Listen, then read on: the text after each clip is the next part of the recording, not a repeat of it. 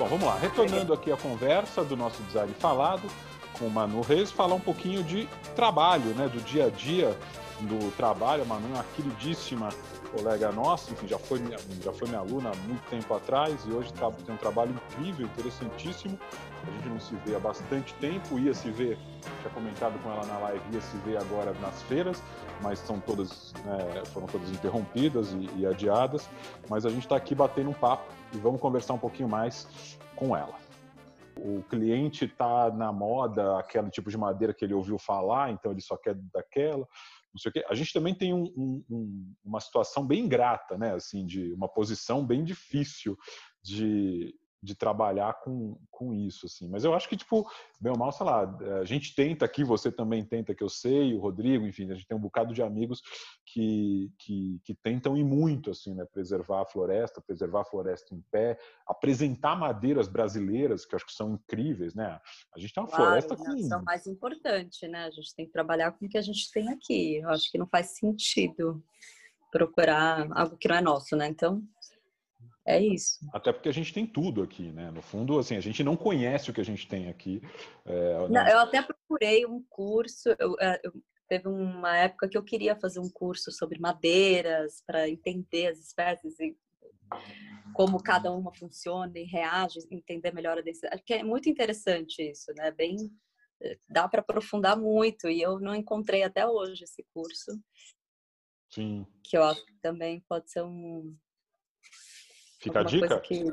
Fica a dica para você. Tá Criar esse, curso. É, bom, vamos pensar nisso sim.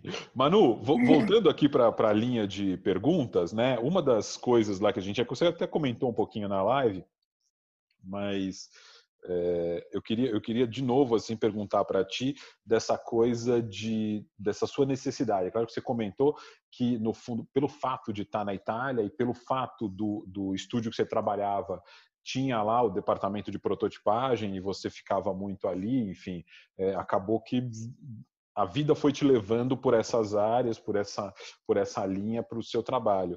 Mas assim, mas hoje, né, do ponto de vista da produção, é, você acha que vo, você, você resolveu montar uma marcenaria por uma, por uma necessidade de ter respostas rápidas aos seus desenhos, aos seus, aos seus projetos, ou por simplesmente uma ou, ou, simplesmente não, né? Ou por uma questão de prazer, é, ou até por uma questão econômica, de fato, porque é, ou por uma questão de teste, porque muitas das coisas que você faz ainda precisam ser muito testadas antes de serem é, validadas né, e produzidas em escala.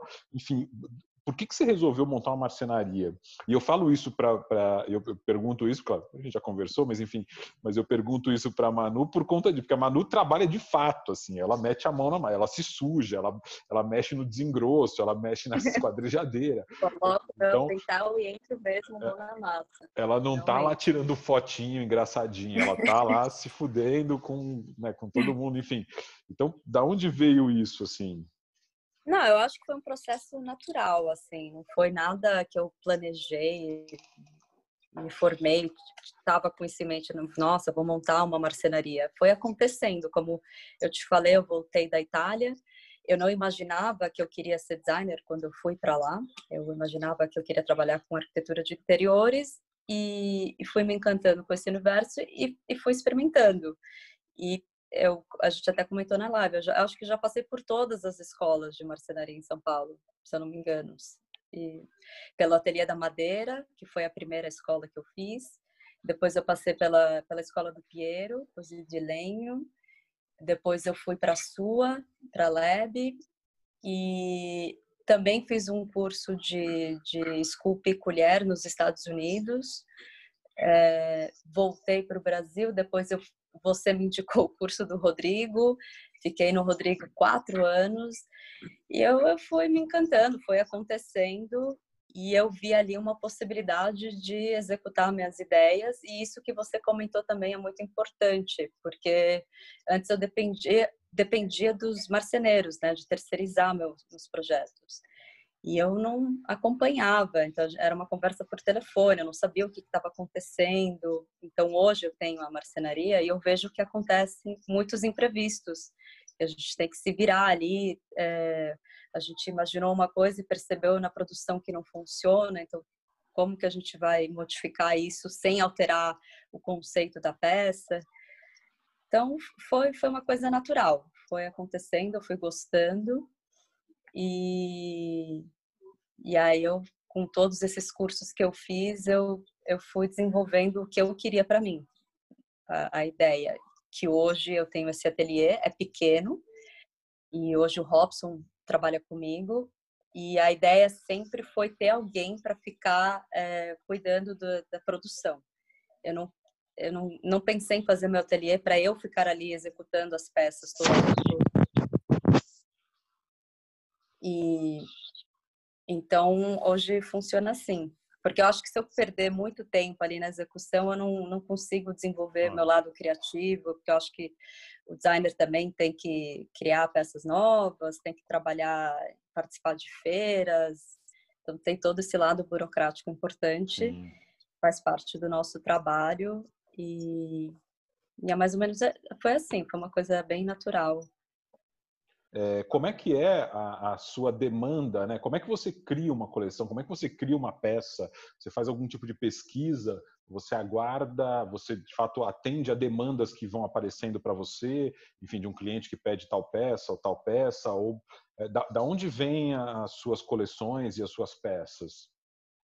Ah, então hoje no meu ateliê a gente atende de duas maneiras. Eu tenho o meu trabalho autoral, que são peças onde eu assim como você disse, eu eu tenho uma, uma inspiração, alguma ideia, desenvolvo ela completamente sozinha e ou a gente tem o um formato que o cliente traz um briefing, traz uma vontade, um desejo e a gente elabora juntos o desenho. Então, às vezes parte de um detalhe ou simplesmente de uma função e a gente vai trabalhando juntos. Mas isso eu já considero não é um trabalho autoral, porque às vezes parte de uma referência não minha, mas são esses dois formatos que que, que a gente que eu trabalho né, no ateliê. E já para os meus projetos autorais, eu não tenho uma regra. É, como eu falei, eu acho que na live, eu, eu sou uma pessoa muito intuitiva, eu gosto de criar com, com emoção, eu, eu sou bem criativa, eu acho. E aí eu não sei, eu me inspiro em obras de arte, então eu comentei na live da, das peças da linha Kandy, que eu me inspirei nas obras do Kandinsky. Então eu fui evoluindo, entendendo mais sobre os trabalhos, as obras de arte do Kandinsky. Tem também o cabideiro, o mancebo Calder, que eu me inspirei nos móveis do Alexander Calder. Então é uma mistura de, de muita coisa. Eu... Sim, então, um não, legal. E, e aí, última coisa que eu queria. Bom, você, você comenta agora dessa coisa, né, do, das, dessas suas inspirações do Kandinsky, do Calder, enfim. E o que, o que, que você acha, né? O, o, aonde você acha que acaba o design, começa a arte, ou acaba a arte, começa o design? É, qual a diferença entre design e arte? Ou você coloca tudo no mesmo no mesmo grupo, enfim, além evidentemente da função, né? O design obrigatoriamente tem função para um milhão de coisas, mas é. É, mas aonde você acha que começa um termina outro ou são coisas totalmente distintas? É, às vezes, particularmente assim, eu, eu, eu gosto, aí eu estou falando por mim, Bruno, eu gosto de separar, assim, de distinguir muito claramente arte e design. É, do ponto de vista de ter uma obrigação enquanto designer de um trabalho muito assim, eu não posso dar eu não posso dar justificativas que não sejam muito técnicas ou muito funcionais ou muito não sei o quê. Na arte, às vezes você de fato dá justificativas mais conceituais, você vai mais longe, é Sim. muito mais legal. Mas no design, às vezes você tem que dar justificativas mais imediatas da resposta. Bom, resumindo, o que, que você acha, não o que eu acho, mas o que, que você acha? Aonde começa design acaba a arte, onde começa arte acaba o design? Eu acho que, é, bom, eu, eu acho que termina quando perde a função, né? Quando o design perde a função, ele se perde, já não é mais design, que é o que você comentou. A gente precisa trabalhar com uma peça que tem alguma função. Então não adianta você fazer uma coisa super diferente, criativa, original e, e, e não funcionar, não ficar de pé, não, não trazer nenhuma utilidade para casa, que eu acho que design é isso. E então, por exemplo, nessas peças que a gente falou do, do Kandinsky, são peças artísticas que eu trouxe um, uma representação das obras de arte dele, mas são peças multifuncionais. Então, eu tenho um espelho que tem uma iluminação indireta, isso numa peça só. Ela também serve para você, é um porta-correspondência, é um porta-chaves, é um porta-vasos. E agora provavelmente vai virar um porta-máscaras também, não? Exatamente. É, inclusive não... eu tenho uma outra, uma chapeleira, que eu chamo a chapeleira Kanji, que é isso, é um porta-guarda-chuvas, é, tem um armarinho que hoje com certeza vai servir para isso, para guardar álcool gel, enfim. É... Então, como que foi a sua pergunta? Eu acho que é isso. É que mais você perguntou? Desculpa, Bruno. Não, a, eu acho... você acha que começa a arte e termina o design? Onde começa o design e termina a arte? Ah, é. Ou você se eles comentou estão muito que amarrados. você prefere já ficar na função, né? Eu, eu já, eu não sei, eu, o design para mim é um espaço para a gente inovar e buscar novas soluções, novos formatos. Eu tenho peças que eu considero peças mais comerciais, básicas, que são lindas também. Não é porque é simples que é feio, é, é maravilhoso, que ela tá ali para funcionar e exercer a, função dela. Mas eu também tenho peças que eu olho e que me emociona e que ela traz um olhar estético diferente. E a minha casa eu eu procuro trazer esses dois elementos, né? Uma coisa mais simples, uma coisa que chama mais atenção e que te emociona, que te toca. E então, eu acho que é, que é esse equilíbrio. Legal, Manu. Legal porque, inclusive, você já dá a deixa da próxima pergunta, né? Quando a gente entra nessa, nessa outra fase, é, enfim, da, da, do podcast, que é o seguinte: é, é, esse momento de pandemia, e aí trazendo para hoje, né, é, deve trazer algumas mudanças nas relações pessoais, sociais, de trabalho, assim como fazer de fato as pessoas olharem de formas diferentes para suas casas, para seus objetos, para suas necessidades, de modo geral. Assim, você acha que o mercado do design ele vai tradicionalmente toda toda função criativa como é o design é, por natureza, a gente tem que ser vanguarda, né? A gente tem que apontar caminhos, botar direções, enfim, abrir novas novas fronteiras. Então, tradicionalmente, a criação ela é de vanguarda, mas do ponto de vista do mercado, assim, você, do, do, ou ainda da do, dos nossos pares, né? Da galera que trabalha, você acha que o pessoal vai é, apontar novos caminhos, fazer mudanças, né? propor uma, uma brincadeira que a gente estava tendo, foi, puta, não, agora todo mundo vai ter que ter um móvelzinho para guardar as máscaras na porta de casa.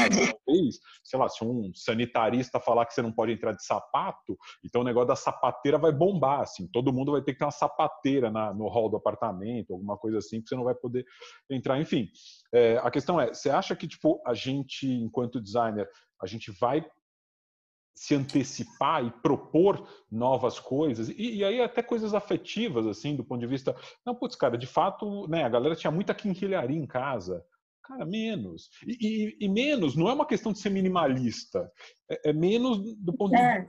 de, de, de, ter mais representação aquele objeto que você tem aquela coisa que você tem você acha que tipo do, do, aí são duas perguntas né por um lado é. a sociedade vai querer está pensando nisso, né, e está olhando mais para suas casas, está olhando mais para suas coisas, está olhando, está né, tá querendo mudar essas coisas. E por outro lado, a questão, a resposta dos designers, assim, você acha que tipo nosso, nossos pares, né, e os seus colegas, enfim, você, você também bem ou mal não está muito habituado ao Zoom, mas de vez em quando agora talvez vai começar a tomar cerveja com a galera pelo Zoom. É, enfim, é porque vai... não, mas eu acho que a gente tem que se adaptar, né? tem que sair da nossa zona de conforto para, de fato, mudar. Então, eu acho que a gente não tem que esperar grandes empresas, grandes. É, eles mudarem para a gente mudar. A mudança está dentro de cada um. E eu acho que se cada um mudar, de fato a gente transforma. E eu acho que a gente está num momento de, de olhar mais para o que realmente importa. Então, isso que você comentou das nossas casas, né? De ter algo que significa, que, que para a gente não importa o que os outros dizem, o que a revista diz, o que a mídia fala, tem que ser importante para você, tem que significar alguma coisa para sua casa, para o seu bem-estar. E, eu acho que eu espero que as pessoas comecem a, a ter mais consciência disso. Como a gente falou, não sair comprando sem necessidade e volta isso como você mesmo colocou, né? Não, não é ter menos ou ter uma casa minimalista. É de fato comprar coisas que importam e não desperdiçar, porque as pessoas saem comprando coisas, depois se arrependem, jogam fora, e eu acho que isso não, não é bacana. Que tipo, putz, cara, aquele negócio, se você né, tem uma coisa em casa que, que que você vê que é desnecessária, e desnecessária não só do ponto de vista da utilidade, né, de, de caber as tranqueiras que você quer, ou de funcionar para o que você quer, mas até desnecessária do ponto de vista estético mesmo, né? Fala, puta, não, cara, não precisava ter esse objeto aqui em casa, sabe?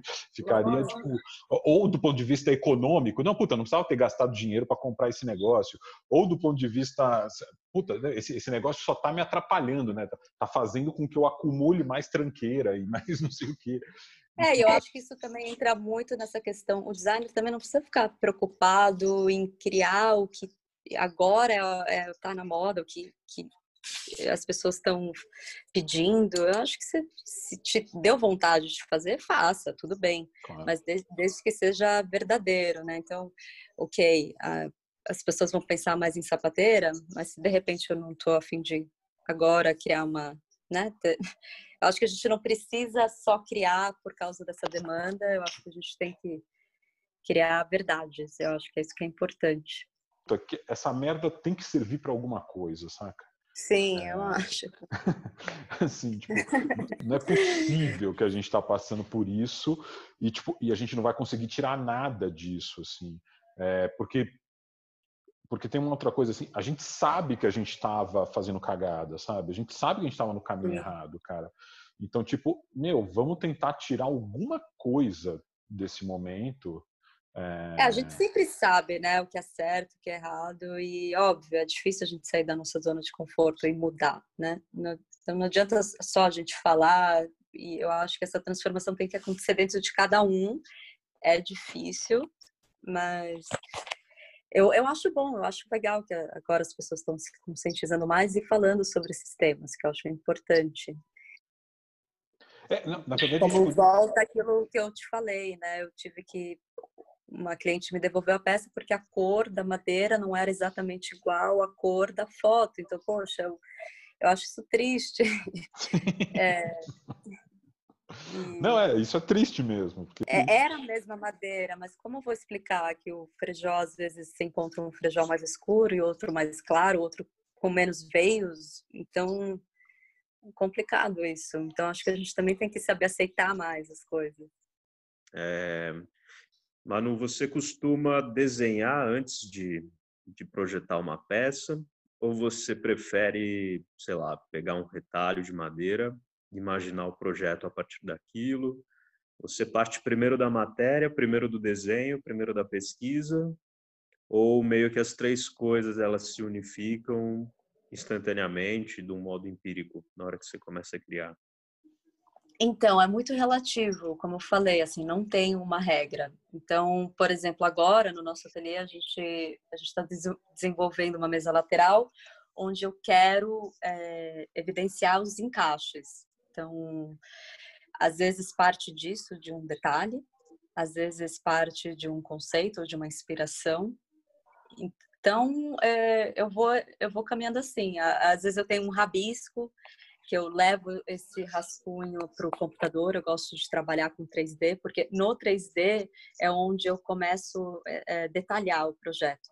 Então, muitas vezes eu tenho um croquis e aí eu começo a pensar na execução disso como que a gente vai executar essa peça dentro da marcenaria. Então, para isso, eu preciso detalhar os encaixes, que, que materiais né, que a gente vai utilizar, se a gente vai trabalhar só com encaixes ou de repente acrescentar um parafuso, não sei. E, e aí eu levo é, esse desenho e a gente tem, eu tenho uma conversa com, com o Robson que trabalha comigo para a gente discutir se isso de fato vai funcionar. Às vezes ele traz algumas questões, putz, mano, isso aqui não vai dar, não consigo fazer esse corte na esquadrejadeira, é, ou com essa tupi, essa broca não funciona, então a gente vai ter que ir atrás de uma ferragem específica para executar nossa peça. Então é uma mistura de muita coisa, assim, não tem uma regra específica, Tonda, mas é legal. Mas é mais ou menos por aí. Eu misturo com 3D, com conhecimento da marcenaria e, e é isso. É, é muito bom conversar sobre design, né? Eu estava comentando com o Bruno Simões. É claro que o design é o objeto, é o e mesmo do ponto de vista do design gráfico, né? Ele é a imagem, ele é o, o que é, ele é o, ou seja, e o, e o, e o nome do programa, né? O nome do podcast, esse design falado, é um pouco uma provocação e ao mesmo tempo uma brincadeira é, do ponto de vista de gente que é, enfim, às vezes faz uma peça e, e, cria um discurso gigantesco em cima da peça, né, da, ambientalmente, socialmente correto, relações não sei da onde, não sei da onde. E aí quando você olha a peça, fala, puta, mas tá pobre essa peça, sabe? Tá, pobre a resposta que o cara conjunturou, né, de um monte de questões, tá pobre, ou seja, então, e aí nesse sentido era a provocação do design falado, né, que o cara, puta, fala, fala, uhum. fala, e quando você vai ver não tem nada naquilo. Mas por outro lado, tinha uma outra brincadeira que era da importância de fato da gente conversar sobre design, falar sobre design, para entender, ou, e aí estou falando é, por conta de, de, ser dono de uma escola, enfim, né, para os alunos entenderem, para as pessoas que estão começando a entenderem, que existe conceito ali, né? existe vontade, existe trabalho, existe desejo, existe é, um bocado de coisas que, que o profissional, né, que, que, claro que está sintetizado naquele objeto, mas, putz, cara, tem um monte de coisa que o cara pensou antes e fez antes e né, idealizou antes para conseguir é, fazer, sintetizar aquilo. Então, acho que isso é importante também, porque às vezes fica aparecendo também, por outro lado, que tipo, é um RAF, né? Ah, você ah, acordou de noite inspirada, fez um RAF lá, qualquer coisa, ah, uma obra de arte, tipo, que lindo. Não, não é assim, tipo, meu, é, é, é, é difícil, você tem que pensar, tem que materializar. É, que... até porque a gente tem, não sei, com certeza você também, a gente tem muitos desenhos parados, né, que a gente de fato não, não não continua com eles por, justamente por isso, porque a gente tem que pensar, elaborar, entender melhor esse rabisco, né, essa primeira ideia. Então, é um, é um trabalho, é um processo do, do rabisco para, de fato, ela existir. E é uma junção de tudo isso, né? Mistura com a técnica, com, com a novidade, com, uma coisa, um projeto novo que você quer apresentar, uma forma nova. Um material que vai dar certo ou não, com um mercado que um vai material dar certo vai... ou não, uma demanda de utilidade que vai ser é, comumente usada ou não. Enfim, é, é importante isso, cara. É, é muito importante é que as muito... pessoas entendam que design não é um RAF bonitinho, engraçadinho, de uma inspiração. E, e, também não, eu acho que as pessoas também têm que entender que não é assim, pô, você tem uma ideia de ela vai funcionar. Tudo bem você errar e isso faz parte do processo de você ser designer. Você, eu vejo o trabalho do designer é um campo para você criar, você ficar experimentando ideias novas. Algumas não vão funcionar, tudo bem mas outras sim, e a gente tem que continuar esse trabalho, sabe? Por exemplo, esse arquiteto, depois pesquisa ele, ele é, juro, eu considero ele um gênio, assim. Eu, eu ficava o fazendo. Tonda talvez conheça, desculpa, qual é o nome dele? É Ricardo Blumer. Ele é professor de uma das melhores escolas de arquitetura, é, na Escola de Arquitetura de Mendrisio. E aí eu tive a oportunidade de trabalhar lá três meses dentro, né, como eu comentei com vocês da parte de protótipos, e ele ficava pirando. É, a gente passei por vários projetos, né? Um deles era fazer uma cadeira que passasse a sensação de que você quisesse comer, que ela parecesse uma bolacha, um doce. É, maluco. tipo, é, você tivesse vontade de tipo tirar um pedaço dela ou uma luminária que você chegasse em casa e você tivesse que pedalar, né, com o movimento, gerar energia e acender a luminária. São coisas malucas, coisas assim totalmente fora, né, do que as pessoas buscam para cá, mas eu acho que é isso, a gente tem que experimentar, a gente tem que tentar trazer novas propostas e e eu fiquei encantada justamente por isso. Falei, gente, eu preciso fazer isso. É, consegui elaborar minhas ideias dentro de um ateliê. Queria ser um pouco louca que nem ele, né? ele, é, ele, é, ele é incrível. Vocês têm que pesquisar o Ricardo Blumer. É isso, né? Tipo, a gente tem que ter ideias loucas, a gente tem que ter ideias de vanguarda, de fato, a gente tem que né, desejar é, encaminhamentos para a sociedade, para a vida, para as coisas, é, mas isso não é fácil. Isso não é fácil. dá Até trabalho. que você, Isso você é comentou daquele lance da você, é, você comentou daquele lance da sapateira, né? Isso, na minha opinião, é a visão do consumidor aí tentando entender o papel do designer, né? Talvez nem seja mais o caso de usar um negócio como sapato, né? Acho que a gente tem que pensar sempre além. Né? Ou que será casa, que a gente vai usar saber. agora? É. Então, acho que essa parte de configurar cenários é, é o que realmente interessa, né, como designer. Manu, querida, queria agradecer muito a sua participação aqui no nosso Design Falado, mais um episódio que a gente faz conversando sobre design, falando sobre design e com pessoas queridíssimas que eu tenho de muita autoestima e muito carinho, de fato, nessa trajetória que a gente tem trazido, e pessoas que são muito bacanas e, e atuantes, de fato, no mercado. É, Manu, brigadíssimo. Suas considerações finais? Obrigada, obrigada, Tonda, obrigada, Bruno, pelo convite. Muito bom revê-los aqui pelo Zoom. E é isso aí, vamos seguir em frente.